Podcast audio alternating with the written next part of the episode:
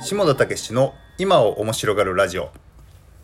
えこんにちは。下田武史です、え今日は初めての放送ということで僕の自己紹介を兼ねてこのラジオを、まあ、配信する理由とか、まあ、どんな話をしていくかということを、えーお伝えしたいと思います。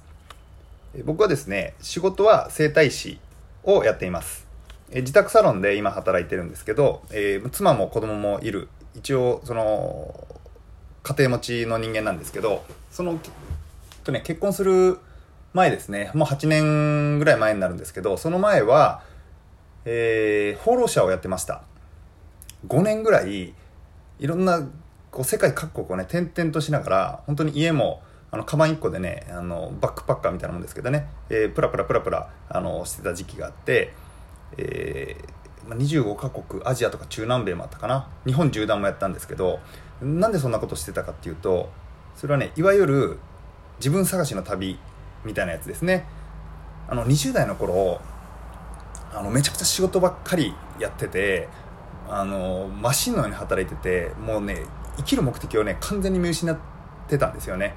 でもうなんか何のために生きてるんだろうとか自分のやりたいこともよくわからないってなって突然仕事辞めてそうやって放浪に飛び出したわけですね。でまあ放浪の中もいろいろあったんですけどそこはまあちょっと話が長くなるのでおいおい話していくとして5年ぐらいねさまよった挙句結局何の答えも見つかってなかったんですよ。自分のやりたいこともわからないし夢も持ててないし。でまあその旅の中で5年ぐらいさまよったところで今の奥さんと出会ったので結婚して、まあ、東京でね整体師っていう仕事を始めたわけですけどその後もやっぱりその本当に自分のやりたいことはみたいなのはずっと心の隅でねなんかモヤモヤモヤモヤくすぶってる状態でいろいろこう考えてみたり本を読んだりとかあのしてねずっとこうどっかにあったわけです。であのまあ、一応整体師として起業ね自分で自営業で起業してたので途中でねその経営も学ばなきゃと思って起業塾とかあるじゃないですか。マーケティングを学べるようなね。そういう塾みたいなのに入ってお金払って1年ぐらいあの勉強した時期もあるんですね。でそこでもねやるんですよ。その自分の夢は何ですか？みたいなワークを。要は起業っていうのはただその売り上げを上げるだけじゃなくて自分のやりたいことをこうつなげていくことでモチベーションとか、えーがこう続くんですよと、うん、それに向かってこう夢から目標から逆算して計画を立てていきましょうみたいなことをやらされるんですけどこれがね本当に苦痛だったんですよ。あのよくやるじゃないですか。夢を100個書きましょうとか。あの目標を立てて、まあ、いつまでそれやるのみたいな日にちをつけましょうとかそういうのをやっていくんですけど一応やりますよ。書きますよいろいろ。年収が何千万円達成するとか南の島に移住するとかこういつか早期引退して隠居生活するとか、まあ、ハワイ移住みたいなねそういうこともいろいろ書いてはみるんですけど全然ねなんかリアリティがないっていうかそういうのを書けば書くほど自分が嘘っぽくなっていってその計画を立ててもなんかね楽しくないんですよね。なんかどっか無理してる自分があって、うん、なんかね自分じゃなくなっていくような感じっていうのかな。でねまあ結局それもなんかこうももやもやしながらあのまあ学ぶには学べたんですけどずっとそのあの夢ってなんだろうみたいな自分のやりたいことってなんだろうみたいなモヤモヤはあの消えずまあそれでもなんとかかんとかね、えー家庭を支えながらもねここまでやってこれたんですけど最近はもうあの考えるのやめてねそういう自分らしさとかやりたいこととかもう考えても意味ないなって思い出し思い始めたところだったんですけどふとね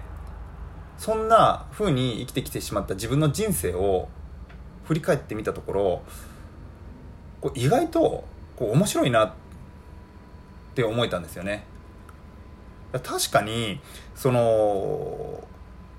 まあこう放浪してた話とかねその前の悩みまくった話とか人にしても結構面白がってはもらえるのでまあ面白いのかなとは思ってたんですけどやっぱ基本苦しいわけじゃないですか。ずっとですよもうもうね小学校ぐらいから思い出した時からねずっと悩んでずっとなんか苦しい人生を送ってきてたんで嫌だったんですよね。でもこうその中でもやっぱり面白い出来事とかこう起こっててでもう一つねこう気づいたのは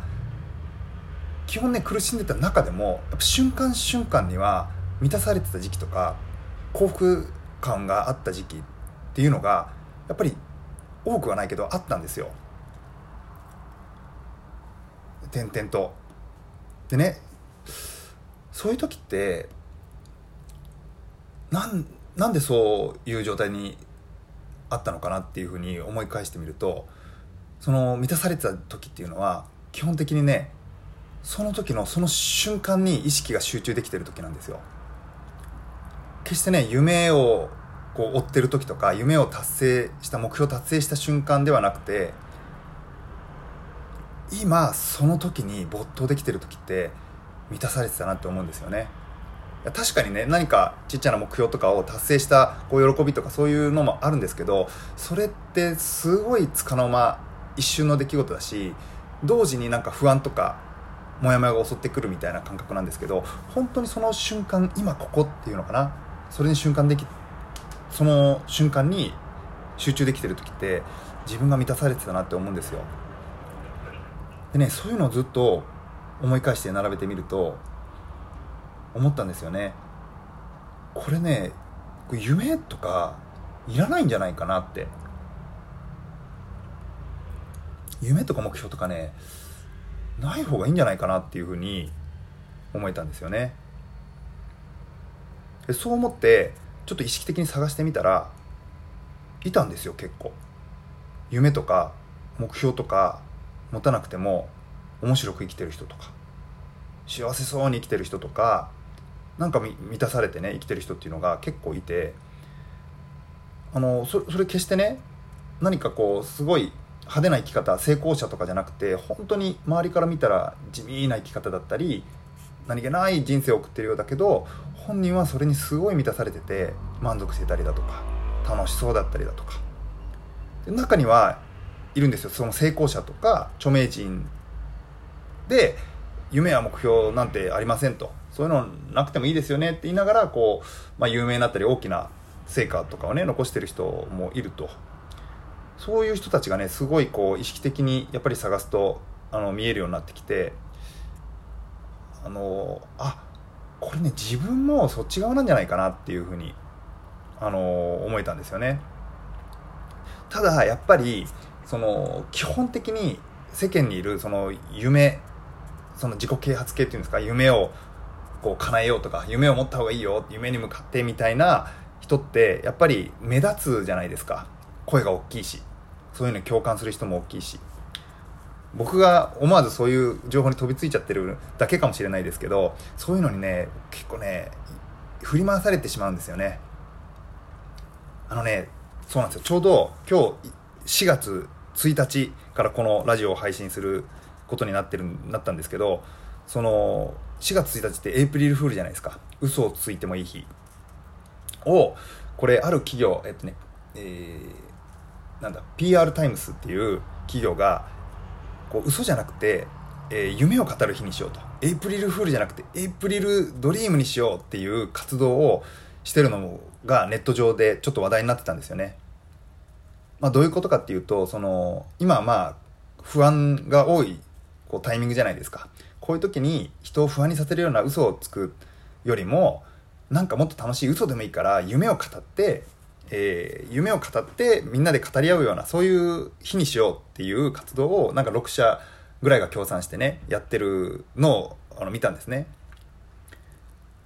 ねあまたかよって感じですよね。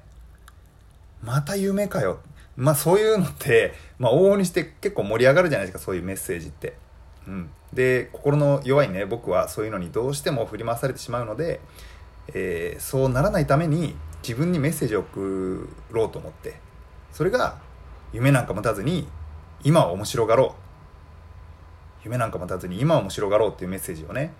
えー、自分にこう送り続けるためにこのラジオでそういうメッセージとかあのまあ、自分の体験もそうだしそういう人たちって結構いると思うのでそういう人たちを観察してメッセージとして、え発信できればなと思ってこのラジオを、えー、配信することにしましたということでねあの一応毎日配信しようと思ってます。あのどのぐらい続けられるか分かんないですけど毎日続けるっていうのが一応一つのルールにしようと思って。で、まあ、基本的にね自分そんな弱い自分に送る、えー、メッセージとしてやろうと思ってるんですけど、まあ、ひょっとしたらね同じような経験だとか悩みとか、えー、思いがある人に届いたら嬉しいなっていう気持ちもあります。ということで、えー、今日から、え毎日配信夢なんか持たずに今面白がるということでメッセージを送りたいと思いますのでよろしくお願いします。